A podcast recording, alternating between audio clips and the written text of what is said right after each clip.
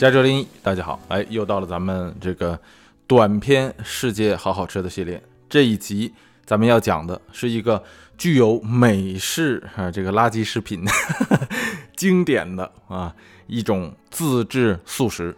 这就是在啊这个被外人称作不会做饭的美国，但却家家户户都会做的啊一道这个素餐食品。这就是大名鼎鼎的。PBJ 啊，Peanut Butter and Jelly Sandwich，这就是咱们这期要说的啊，这个花生果酱三明治。这个东西你要跟美国人说，没有一个不知道的啊，甚至很多人是从小吃这个东西长大的。甚至美国宇航员去这个国际空间站啊，这个 Peanut Butter Jelly Sandwich 也是他们的一个必带食品。但是相信啊，咱们在国内的朋友们啊，这个虽然对这三种原料，哎，面包、花生酱和这个。果酱啊，这三种原料都很熟悉，但可能很少这样组合来吃。所以咱们首先来说一下什么是啊这个 PBJ，什么是花生果酱三明治。这个东西说起来非常非常的简单，因为它的 原料就三种，而且这三种都不需要你自己做啊，去超市就可以买来。第一个切片面包无所谓，白的、谷物的、全谷的啊，什么这个甜的、带着那个果仁的、带着呃这个葡萄干的都无所谓。切片面包，这是第一个。第二个呢，就是花生酱。哎，说到花生酱啊，呃，去超市就有，但是我推荐大家买那种不加盐的、不加糖的啊，就是纯的，这个原料只有花生和水的那种花生酱。因为这种花生酱啊，它的那个花生的味道最浓。即便你不用它去抹着面包吃，你也可以把它兑上水，然后加上盐，加上一点其他的佐料，然后涮火锅啊，拿它当蘸料。其实很多火锅店的麻酱蘸料，所谓的啊，都是拿这个花生酱兑的。尤其你去看那个呷哺呷哺，呷哺呷哺的那个袋装的那个麻酱，是吧？其实它就是花生酱，那东西其实一点芝麻没有。哎，这话说来，这就是花生酱。那第三种原料啊，就是果酱。这个果酱是什么水果做的酱呢？嗯，这个答案是草莓。哎，说到这个有意思啊，因为我小的时候啊，啊，你说在我们那个地方啊，那个水果很少啊，有的话也很贵。所以我小的时候啊，就是经常吃果酱。但是我小时候吃那种果酱啊，实际上它里头不是水果，它是用那个胡萝卜做的。哎，它是胡萝卜酱啊。所以我小时候一直觉得这个果酱果酱就是用胡萝卜做的才叫果酱。哎，到现在就不一样了啊。到现在这个胡萝卜酱啊不好买，新鲜的水果有的是。但是你要是在美国啊，你一说啊这个果酱啊，那就是草莓。为啥草莓最多呀？啊，这个答案其实挺简单，在所有的水果之中啊，如果你把这个草莓也算成水果的话，当然这个东西有争议啊，咱们不在这个水果的定义上啊，这个浪费时间。美国的水果很多，你像什么橙子啊、苹果呀、葡萄啊等等等等很多，但是你想啊啊，这个橙子多了可以榨汁，葡萄可以酿酒啊，这个就唯有这个草莓这种东西是吧？它是产量不小，然后呢保存期特别短。哎，这个榨出来的汁还不好喝，它那个味道啊，做出酒来的话，估计也不好喝。但是由于它那个果肉的特性啊，就特别的适合拿来做果酱。所以在美国去超市，你要说你买果酱，基本上就是草莓酱。哎，那咱们今天要说的这个啊，花生果酱三明治，这个果酱就是草莓酱，三样原料都有了啊，做起来也非常的简单啊，这个就是两片面包，其中一片抹上花生酱。另一片啊，抹上果酱涂匀，两片往一起一贴，完事儿，非常非常的方便，非常非常的快，吃起来也是非常非常的好吃。哎呀，好吃到什么程度呢？啊，我有那么一阵儿，你知道吗？就是，哎呀，就就就是忙啊，或者说懒吧，咱们这么说啊。当然又忙又懒啊，这个，呃，就是到什么份上呢？就是这个方便面我都不愿意做。在家工作嘛，啊，这个我就一到饿了的时候啊，一一想找找点吃吃的时候，我就跑冰箱那儿 拿出两片面包来做这个花生果酱三明治。所以有那么一阵儿啊，这个冰箱里头有那么一层，就专门放 这三样原料。后来有一次，我妈从国内来啊，我妈建国先生人，你知道吧？这个你别看老太太啊，七十多了，但是不会做饭。在老家呢，你想现在什么订餐呐，或者下个楼啊，去街边吃点什么都特方便。哎，或者去别人家打麻将蹭一顿啊，或者去别人家打麻将回来的路上买点什么啊，这个总之啊，在国内解决一顿饭很方便。哎，这事到北美就不一样了啊。首先来说，国内来的啊老年人啊，像他这个岁数的，基本上没有会开车的，不会开车，嗯，你说你想吃点啥啊，你就腿着去吧，是吧？你你没有二万五千里长征的那个劲儿，你这一天回不来。去超市啊，那么大超市啊，他看着唯一有胃口的就只有方便。我说得，我说我教你来这个吧，啊，花生果酱三明治啊，这因为这东西太简单了啊，不会做饭你也会做啊，除非是傻子。哎，不教还好，哎呀，一教啊，没三天我那冰箱就这就就就这三样东西全被吃没了，太能吃了啊！但是这个东西说到底啊，这东西跟方便面一样啊，你说它是垃圾食品，它就是垃圾食品啊。总之它吃多了是肯定不健康，尤其是那个果酱，因为它的糖分太高。所以这个花生果酱三明治它还有一个变体，就是花生香蕉三明治，就是用香蕉来代替果酱啊。你把那个香蕉切成片儿。均匀的码到啊，这个已经磨好了花生酱的那个面包上，然后拿另一片面包一夹啊，就可以吃了。哎呀，也非常的好吃啊，因为如果酱和花生酱一样，就是草莓酱和花生酱一样，这个香蕉和花生酱同样是绝配啊，加上这个面包非常非常的好吃。哎呀，哎，这个教会我妈之后啊，我们家后来连这个香蕉也没了。哎。所以真的，老年人来北美啊，真是这个绝大多数都是受罪啊，所以待的时间还是越短越好。哎，总之啊，这就是 peanut butter jelly sandwich。但你说这东西什么时候开始流行的呢？那就得从啊这三样原料开始说起。首先来说，呃，这个面包。今天其实大家去这个超市里头买的这种切片面包啊，其实它已经和这个传统的那个面包啊相去甚远了。它更甜、更松软啊，它的保存期更长。如果大家自己会做面包的话，或者是说你要不会做也没关系，你去那个街边的那个烧烤店买一个正经的那种圆的，就是用面发起来的那个啊，这个真正的那个面包，你们拿回家来，你会发现第二天如果你不把它吃光了的话，那个东西会变得非常的硬，因为面包里头的呃那个淀粉呢，它会再次的结晶。这就跟咱们中餐里头炒菜往里放的那个淀粉勾芡一样啊！你等那个菜凉了的时候，你会发现淀粉它就凝固了。你真正烘焙出来的那个面包啊，就是按传统的这个工艺烘焙出来的那个面包也是这样。但是为了这个工业化生产，为了能够让这个呃这个面包的成本更低廉，能够让它的保存期更长，这种切片面包它的那个工艺跟传统面包的工艺其实是很不一样的。所以咱们刚才上面提到这个所谓垃圾食品啊，这个咱们日后有机会吧，咱们可以单讲垃圾食品。哎，但是说到这个垃圾食品啊，其实你从超市买回来的这个切片面包啊，这个从严格定义上来讲吧，咱们这么说，它就已经和那个方便面的那个面饼一样了，属于一种深度加工的食品。方便面大家知道是吧？你不能拿方便面去代替真正的呃那个做炸酱面那个面条，对吧？或者是自己手擀出来的那个用真正的白面做出来的面条，那是完全不是一种东西。凡是这种深度加工后的食品啊，其实它都不能叫健康食品。那这个切片面包啊也是如此。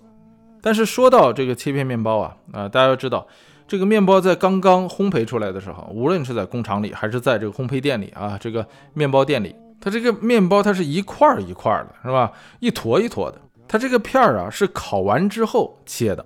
有人说这不废话吗？是吧？那当然是烤完之后切的。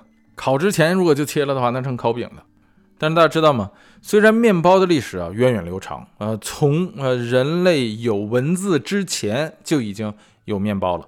因为最早发现的这个面包，考古学家发现的这个挖出来的这个面包，距今已经有一万四千年的历史了。发现地在埃及，也就是一万四千年前，埃及人就会做面包了。即便之后人类不断的这个技术革新、工业革命、机械化生产，面包可以自动化、批量的啊被生产出来。可是人类吃面包的方式还是和啊一万多年前其实没有什么太大区别，无非就是用手掰着吃啊，用刀切着吃。直到一九三零年，有一位德裔美国人叫做奥托·罗韦德，他发明了自动的面包切片机。这项发明彻底的改变了啊，至少是美国人吃面包的方式。这个奥托·罗韦德呀，是一八八零年生人，早先他是做珠宝生意的，呃，但是突然有一天，他就突发奇想，想要做一台呃这个自动给面包切片的机器。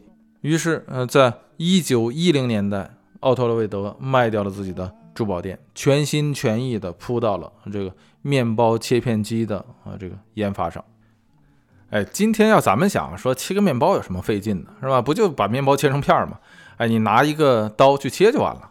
而实际上呢，大家别看这个面包很松软啊，其实正是因为它的这份松软，才造成了啊这个切它的困难。不信大家可以买一个啊，是吧？长一点的未切过的那种吐司啊，或者叫这个 loaf，拿回家你拿刀切试一试啊，你会发现切这东西真的是很费劲。你想把这东西切整齐了、切均匀了，并且不破坏那个切完片儿的那个松软的口感，这你手上还真得有点功夫啊。这个并且对工具也有要求。你要拿平时的啊那个菜刀啊，或者西方人用的那种主厨刀啊啊，就是长的尖的那种刀，切起来其实是很麻烦的啊。你稍微使劲，这面包就扁了。你只能拿这个刀啊来回的割，但是你来回割的这个过程中啊，就会造成这个面包片不整齐，肯定会切出那个锯齿的形状来。这就和咱们常吃的呃那个火锅的肉片一样，你拿冻肉切就很费劲啊。早以前我小的时候，我们家啊逢年过节吃个火锅。把肉冻上，我爸拿那个刨木头的那个那个刨子，你知道吗？就把木头刨平的那个，哎哎，那个刨子啊，到到到这个走廊里头，用这个刨子刨那个肉片，一片一片那么刨出来的。哎，你说这个冻肉切起来费劲吧？啊，你用这个鲜肉切更费劲。普通人要是能把鲜肉片片片的啊那么薄，那真是刀工了得。所以这个东西就是这样，是吧？越软的东西，你越想切整齐，它就越难。所以这个话说回来啊，给这个面包啊切片儿啊，这不是个轻生活。所以长久以来啊，这个吃面包都是掰着吃、撕着吃。哎，但是为什么人们突然啊，至少美国人突然的开始这个喜欢把面包切成片儿来吃了呢？回到二十世纪初的那个年代啊，啊，就是一九零零年左右。如果大家听过咱们世界好好吃的第一集，就是汉堡包简史的那一集的话，大家应该知道啊，这段时期是美国的工业。啊，快速发展的时期，这个时期的美国一切都在追求快啊。但这个今天听起来，呃，这是一个高效率嘛，有什么不好的，是吧？但是回到那个年代啊，这个一切追求快，就是靠这个压榨工人的时间。按今天讲话啊，就是九九六零零七这种所谓的高效，其实是近乎用一切的手段去压榨劳动者的啊，这个自己的时间而得来的。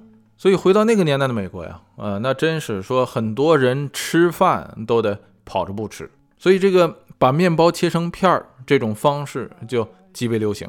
因为面包一旦切成片了啊，你就可以拿两片面包中间随便夹点什么，就形成了一个三明治啊。这样的话，你就可以边走边吃了，或者是带到办公室、带到学校啊，这就是你的一顿午饭。所以正是在这样的大环境下，回到那个年代，美国才出现了这个当初的这个新兴行业，也就是。快餐业，在奥托·洛韦德发明这个面包切片机之前，很多人也在尝试说改进这个手动的工具，比方说给那个主厨刀啊加上那个锯齿啊，你这样有了锯齿之后，你在切这个面包的时候，即便它很软，你只要来回的这样割它，啊，这个面包的片儿也能够很容易的切下来。所以这种带锯齿的面包刀也是回到那个年代开始才流行的。流行到什么程度呢？就是很多新婚夫妇收到的新婚礼物啊。就是这种带锯齿的面包刀，哎，谁家小两口一结婚，一一收收七八个同样的这个面包刀，所以正是在这样的前提下，奥托·罗韦德啊开始研发这种自动的面包切片机，但他的这个机器啊，不是要卖给这个个人的，而是要直接卖给面包工厂或者说面包店，说白了啊，就是不是家用的，而是商用的。因为在他发明之前，他脑子里就已经想好了这种商业模式，就是日后的面包应该是已经切好片了之后再卖给消费者，而非把整块的面包拿回家让消费者自己切片。哎，那结果怎么样呢？啊，这所谓功夫不负有心人吧。啊，这个历时十年，这位奥托·罗韦德不仅发明出来了给面包能够自动切片的机器，并且呢，这台机器还可以将切好的面包呢打包。因为及时给切好片儿的面包打包包装上非常重要。正如咱们前面所说啊，这个面包在当初那个时候还是这样，就是这个淀粉非常容易结晶。如果切好的面包你不及时的包装上，这个面包很快就会变硬，那样的话这面包就卖不出去了啊，那你这个机器也就没有什么价值了。它的啊这个第一台机器是在一九二八年的时候卖出去的，很快就受到了欢迎。到一九三三年，短短五年的期间，在美国切片面包的销量就首次超过了未切片面包的销量。因为切好片的面包对于美国的家庭主妇来说实在是太方便了。哎，咱们就说不用回到那个所谓女主内男主外啊，这个天经地义的年代，咱们就说就今天啊，咱们就说今天你要是给一家子做饭啊，做个早饭，那也是一场战斗。尤其啊，这孩子赶着上学啊，这个大人赶着上班的时候，你可以想一下啊，如果有两个孩子的啊，这个四口之家。光是把一个面包拿出来啊，这个一人两片，你得切出八片来啊！这在鸡飞狗跳的工作日早上啊，这就不是一件十分愉快的事儿。但是如果有了切片面包就不一样了，是吧？你直接从冰箱里拿出的这个八片面包，那是探囊取物。由于自动化生产，那切片面包也不比那个未切片的面包啊贵几毛钱，所以很快用不了几年的时间，切片面包就成了美国家庭里的一个必备主食。哎，所以可以这么说啊，这位原本出身于珠宝行业的德裔美国人奥托·罗韦德和他所发明的啊这个面包切片机，彻底的改变了美国人对于面包啊这项西方最重要的主食的打开方式。咱们再强调一下这个时间点啊，是一九三十年代初，稍微准确一点来说啊，是一九三三年，这种从工厂预制的切片面包得到了普及。这在美国人的餐桌的历史上啊，绝对是一个重大事件。所以到今天，美国呃这个俚语中还有这样一句话，用来专门形容前所未见的啊好东西。这句话就是 “the best thing since sliced bread”，翻译过来就是自有切片面包以来最好的东西。哎，你可以拿啊这这句话来套用一切你想卖的啊这个商品，比方说特斯拉啊，举举个例子啊，这就可以说是自有切片面包以来最好的汽车。哎，这就是花生果酱三明治啊，这个三大主要原料之中最主要的那个原料，也就是面包片的啊，这个历史。说完面包片，咱们再看啊，这第二个原料花生酱。哎，这个花生酱的主要原料，咱们刚才说的就两个，一个是花生，另一个是水。哎，花生啊，现在国际上普遍认为呢是产自于啊这个原产自于南美洲，认为它是这个地理大发现啊，或者说哥伦布大交换的啊这个产物之一。在咱们国家呢，大概是十六世纪左右传入。虽然在十六世纪之前，中国的古文献之中啊，有一些关于这个类似花生的描述，但是距今呢，这没有实质的考证吧，算是啊，这方面呢也缺乏文献啊。咱们在这儿呢也不做这个深度的讨论，到底是不是在这之前就有？哎，但是有意思的是呢，有人的确是翻过《水浒传》啊，据说在通篇呢啊，这个没有发现花生二字。也就是说什么呢？作为一个著名的这个下酒菜啊，这个梁山一百零八个好汉吃饭的时候从来没救过花生米，这个事儿就不太可思议。所以呢，根据《水浒传》成书啊啊，虽然写的是宋代的事儿，但是它一五几几年的时候成书嘛，所以就说明什么呢？说明这个，哎，至少是施耐庵开始写《水浒传》的那个年代啊开始，也就是大概是一三几几年。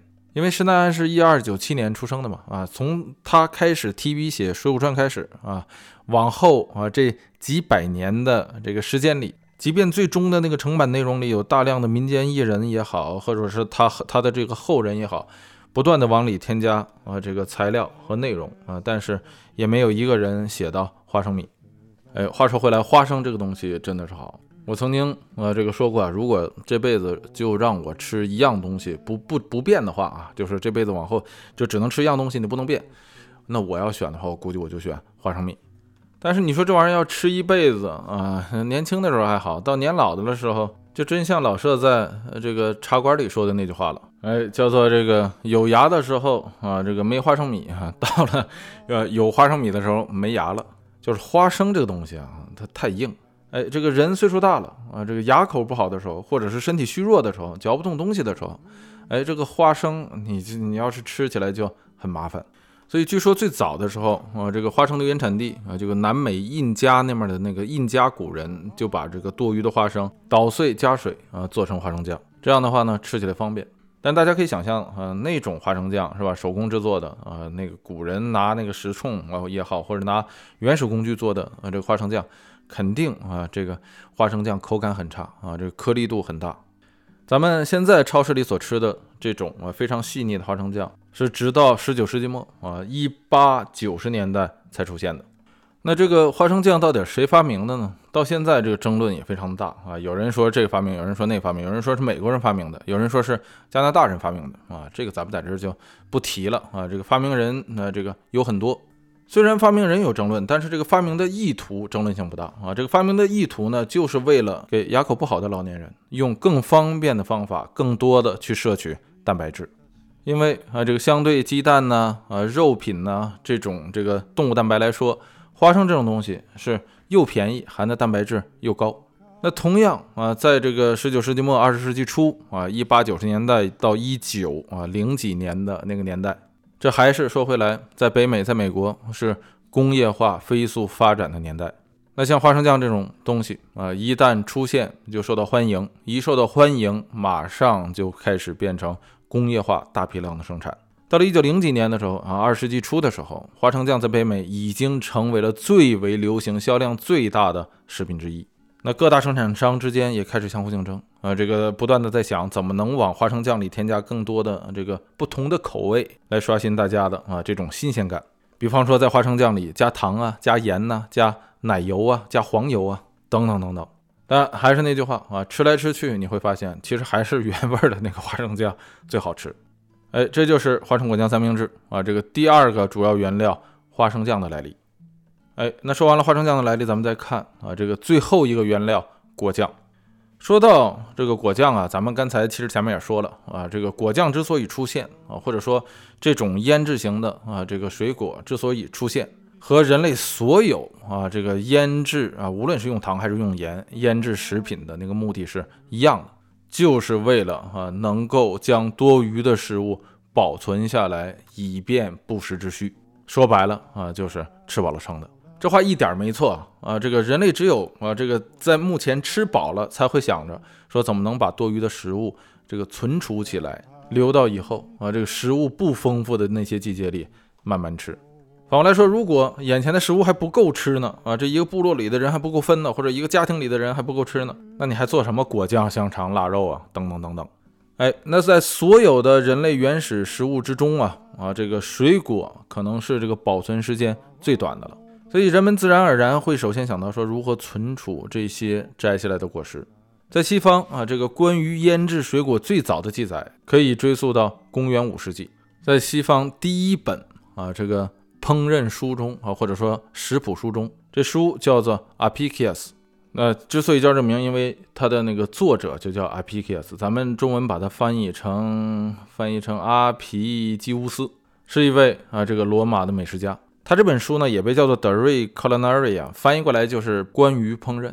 哎，不管怎么样，咱们不扯那么远啊，就在他的这本书里啊，这个 Apicius 这本书里就有记载啊，这个关于果酱怎么做。但是从严格定义上来讲啊，啊这本书中所记载的这个水果的腌制方法呀，呃，这个还不能完全被算成今天咱们看到的这种果酱。更多的，如果你按他那个做法做，应该做出来的就是那个水果蜜饯。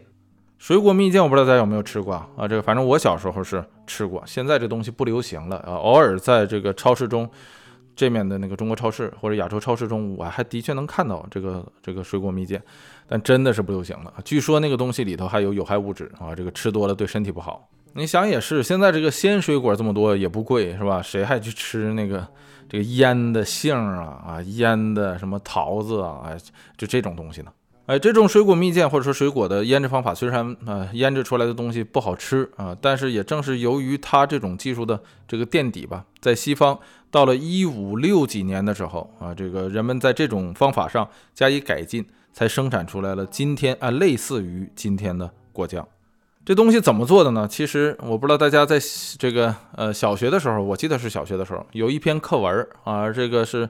手工制作的课文还什么课文？什么课我忘了。反正我记得是我们那个班主任上的。这课文题目是什么？我已经忘了。但是里面的这个内容我记得很清楚，就是讲如何制作可以过冬的西红柿啊。说白了就是怎么把西红柿做成西红柿酱啊，这个番茄酱。当时学这个东西，我还在想，说我们家怎么从来不这么做呢？哎，我还去问过我我爸我妈。但这事儿最后反正就不了了之了啊！但不管怎么样，这个它这个制作方法其实就是啊，后来我知道就是制作果酱的方法。这东西怎么做？我现在其实还记得啊，就就是说你把这个西红柿，你得先准备玻璃容器啊。这个玻璃容器呢，其实就跟那个最好啊，就是那个玻璃的呃那种罐头瓶。然后你把西红柿洗干净，洗干净之后，你把这个西红柿啊扎点眼儿，用那个牙签扎上眼儿。然后把西红柿扔到这个玻璃瓶里啊，这个玻璃瓶里你可以就就塞满吧啊，这个是塞满西红柿。然后你在这个玻璃瓶外面啊盖一层那个医用的那种胶皮。那个年代家家户户没有保鲜膜啊，就是医用的那个胶皮，拿那医用胶皮手套啊把它剪了，然后蒙上去，然后用那个绳子给它缠紧，让它做到什么呢？做到这个整体密封。哎，然后你在这个医用手套就这个这个胶皮上面扎一个眼儿啊，用这个牙签儿。哎，然后你再把它放到啊这个锅上隔水去蒸。蒸完了之后啊，等它到这个稍凉不凉的时候，你得给它拿那个玻璃瓶盖啊，给它盖紧。然后你把这东西啊，我记得当时原文写的是你搁到床底下，反正大概就那意思。搁床底下干嘛是吧？这这大概那意思就是说你搁到干燥阴凉的地方就可以。哎，我想起来我家当初为什么做不了了，肯定是啊，不是没有医用手套，就是没有玻璃瓶啊，再不就是没有西红柿。哎，不管怎么样，你用这套方法把这个西红柿换成水果就可以。因为你通过这种方法啊，你加热之后的这个密闭容器里头就没有细菌了，里面的啊这个水果啊就可以长时间保存。那这个方法是谁发明的呢？啊，这个方法是当时苏格兰的这个大名鼎鼎的那个玛丽女王，后来被呃这个砍头的那个，她的一个这个宫廷医生发明的。那最初啊，这个果酱是用什么做的呢？是用橘子啊，或者说橙子。哎，那为了让它更好吃呢，在这个制作的时候往里就得放一些甜味剂。放什么甜味剂最配橙子，或者说最配橘子呢？啊，那必然就是蜂蜜。哎，这个宫廷里头自然是有玻璃瓶有橘子的啊。当初也没有这个胶皮的手套，但是有别的方法去密封。他的这位这个宫廷医生就用这种方法给这个玛丽女王制作了这种果酱。哎，这个初衷呢，据说这个玛丽女王啊，啊，这个苏格兰的玛丽女王啊。这个经常头疼，不是晕车就晕船啊，反正总之经常吐啊。这个他这个医生给他制作这种甜味的啊这种甜品，从而帮助他恢复胃口。哎，这个玛丽女王一吐啊，他就去送这个果酱；他一吐啊，他就送这个果酱。哎，当初无论英格兰还是这个苏格兰宫廷里头讲法语，在法语中，玛丽感到不舒服这句话说起来是马黑 a 马拉的意思，就是玛丽女王生病了。玛丽一吐啊，就马黑 a 马拉的。玛丽女王一吐，马黑马拉的又吐了，马黑马拉的总吐，马黑马拉的一天吐八遍，这东西说快了就变成了 marmalade。哎，这就是为什么啊，这个在英文中啊，用这个蜂蜜和这个橘子腌制成的这个果酱叫做 marmalade。咱们有时候也就把它翻译成橘子酱。哎，但是咱们强调一下啊，上述这个名称 marmalade 啊，这个名字的来历啊，属于呃这个拜官野史啊，这个。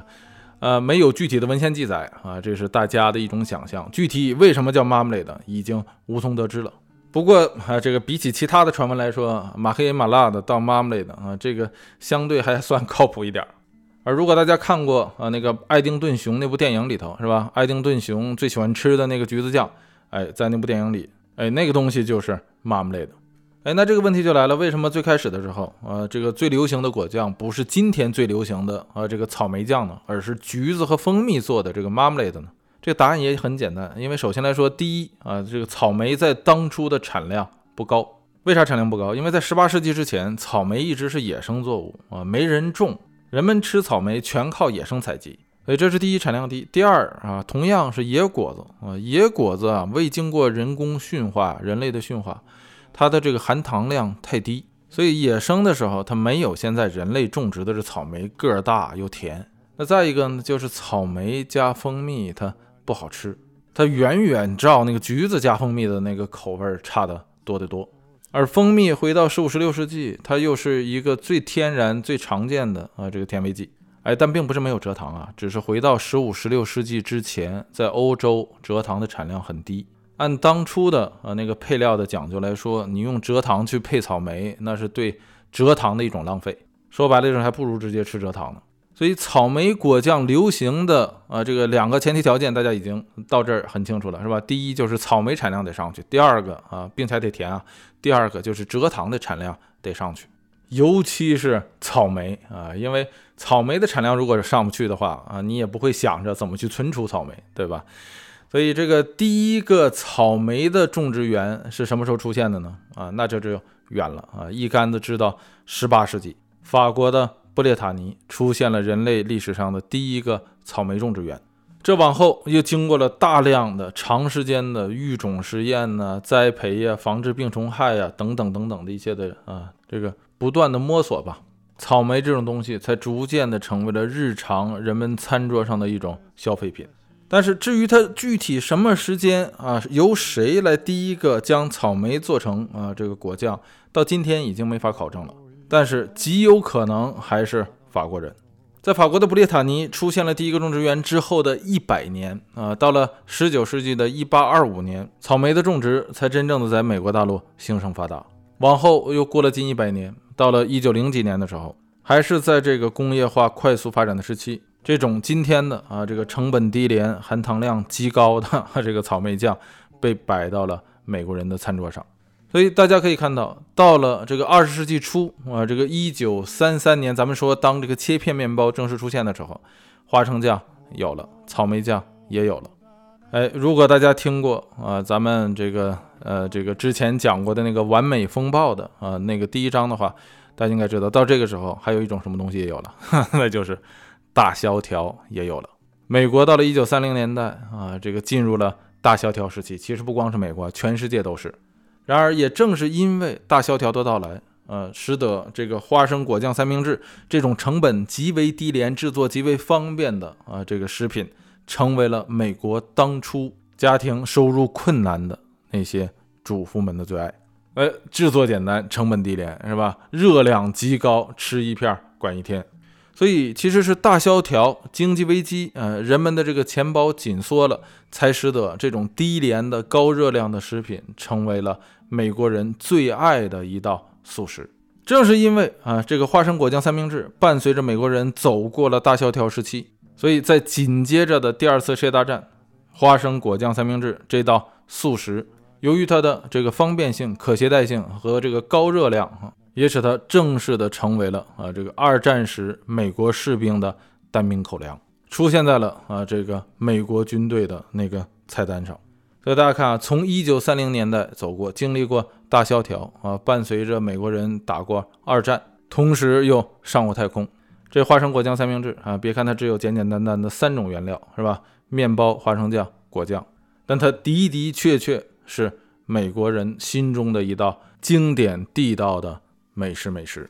那这也就是咱们今天为大家带来的呃世界好好吃的第三集——花生果酱三明治。再一次感谢大家收听加州一零一的短片节目《世界好好吃》。